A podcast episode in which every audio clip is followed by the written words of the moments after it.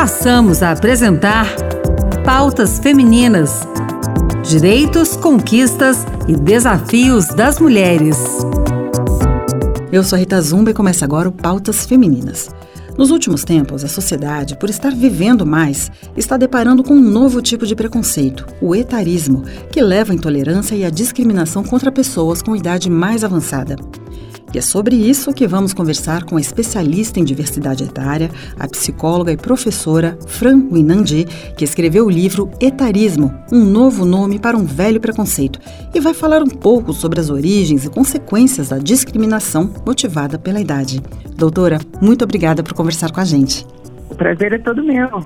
O que é etarismo? Qual a sua origem? A senhora pode explicar um pouquinho para a gente?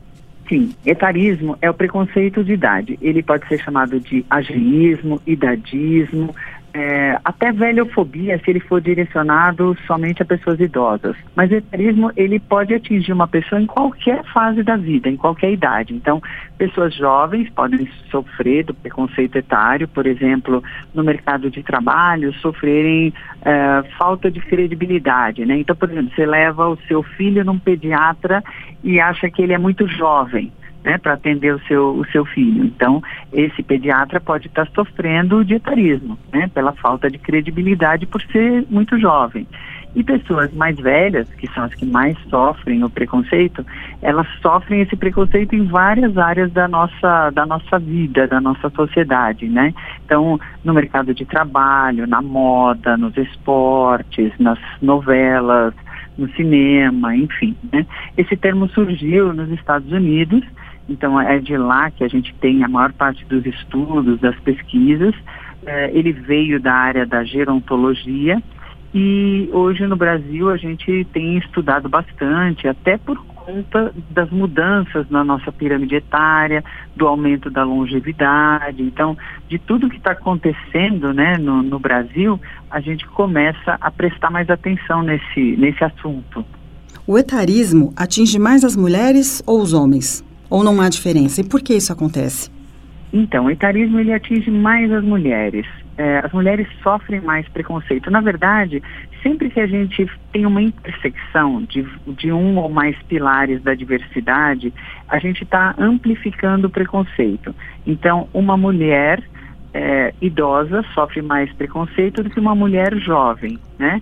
Um homem idoso sofre mais preconceito do que um homem jovem. Agora, uma mulher idosa sofre mais preconceito do que um homem idoso, né? É, se você ainda colocar é, o pilar racial ou qualquer outro pilar que você colocar aí no meio, você vai amplificando esse preconceito. Então, o etarismo, a gente fala que ele é, é o mais democrático dos preconceitos, porque ele abraça todos os outros, né? Então, é, hoje ele é o terceiro maior ismo do mundo ocidental. Ele só perde para o racismo e para o sexismo. É uma nova realidade que a população está vivendo mais. Não é triste que as pessoas sintam-se mal por estarem envelhecendo, sentirem-se velhas, como se isso fosse algo errado? Isso acontece em todas as culturas, tanto na cultura oriental como na cultura ocidental? Então, isso acontece mais na cultura ocidental, né? A gente tem, é, e o Brasil faz parte disso, uma cultura jovem-cêntrica, onde é, é, juventude é sinal de beleza. Então, por isso até que a mulher sofre mais, né? É, a gente acaba associando que, que a mulher ela tem que ter, sei lá, é, ela não pode ter rugas, ela não pode ter cabelos brancos, né? Ela tem que ter um corpo de uma determinada maneira. Então, a gente acaba tendo, às vezes, até mais medo é, da, da, da, aparência da velhice do que do envelhecimento em si, né? Por conta dessa pressão social que a gente tem com relação é, é, à juventude. Agora, isso tudo é, está relacionado aos estereótipos é, ligados à velhice, né? Aos estereótipos negativos de idade.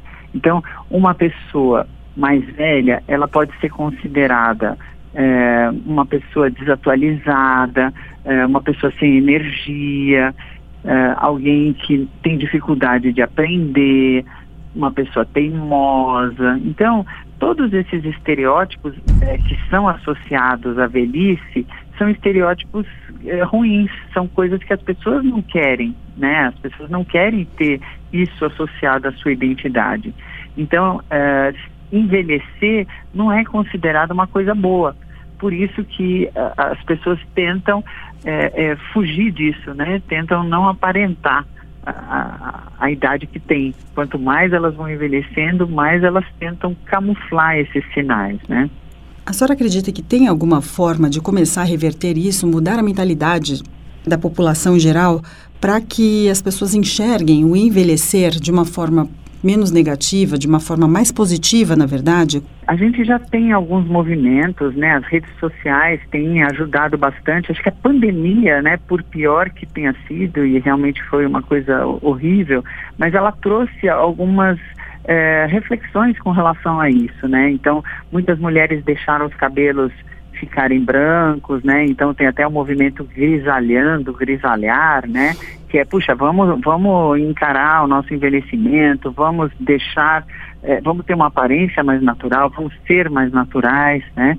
É, então, assim, tem muitos movimentos nas redes sociais que começam um pouco a, a a mostrar que, puxa, isso é uma coisa natural, né? Isso faz parte. E também eu acho que a mídia começa também a, a trazer um pouco isso, né? A gente é, começa a, a, ver nas pesquisas, né, que, que aparecem relacionadas à longevidade, que uh, a, a, publicidade e a propaganda são grandes culpados né, desses estereótipos, porque quando eles trazem é, que os idosos, né, são aqueles idosos estereotipados, né, ou aquele aquele é, é, aquele idoso que pula de paraquedas ou então aquela vovó Noel, né, ele mostra que a, a, gente tem que, tem que seguir um determinado padrão, né? Quando a gente tem uma heterogeneidade muito grande no envelhecimento. Então, as próprias agências de publicidade agora estão começando a perceber isso através de pesquisas que elas estão fazendo e elas estão vendo que é, tem uma economia prateada gigantesca, né? Que que, é, que movimenta só no Brasil 2 trilhões anuais, então é, não, não, são números pequenos, né? Essa economia que é direcionada é, às pessoas com mais de 50 anos e que está sendo é, descartado ou está sendo sei lá, pouco subaproveitado, pouco notado, pouco aproveitado, exatamente.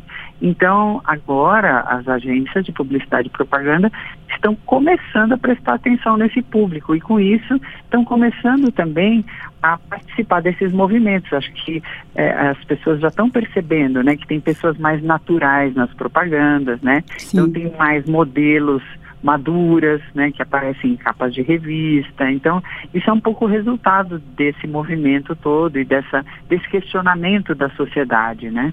Muito bom. E para finalizar, qual conselho a senhora dá para todos os ouvintes, independentes de sua idade? Ah, eu acho que a gente tem que, primeiro a gente tem que se aceitar como a gente é, né? Mas a gente não pode parar de se atualizar, a gente não pode parar é, é, de estudar e de é, alimentar a nossa cabeça, né? Porque a, a, uma das grandes críticas que as pessoas têm, as pessoas é, idosas ou as pessoas mais velhas, é que elas se acomodam. Então, a gente também não pode aceitar esse estereótipo e, e ser dessa maneira, né? Uhum, muito bom. Eu, eu daria esse conselho. Doutora, muito obrigada por conversar com a gente. Imagina, eu que agradeço. Muito obrigada. O Pautas Femininas termina aqui. No programa de hoje, conversamos com a especialista em diversidade etária, psicóloga e professora Fran Guinandi, que escreveu o livro Etarismo Um Novo Nome para um Velho Preconceito nos explicou sobre as origens e consequências da discriminação motivada pela idade. Para saber um pouco mais sobre seu trabalho, acesse seu Instagram, arroba fran, winandi, winandi com W e no final com Y. Obrigada pela sua companhia. Participe do programa com sugestões, comentários ou críticas pelo WhatsApp da Rádio Senado 619 8611 95691. O programa de hoje teve apresentação e produção de Rita Zumba, edição de Anderson Mindanha e trabalhos técnicos de Antônio Carlos Soares. Até a próxima semana.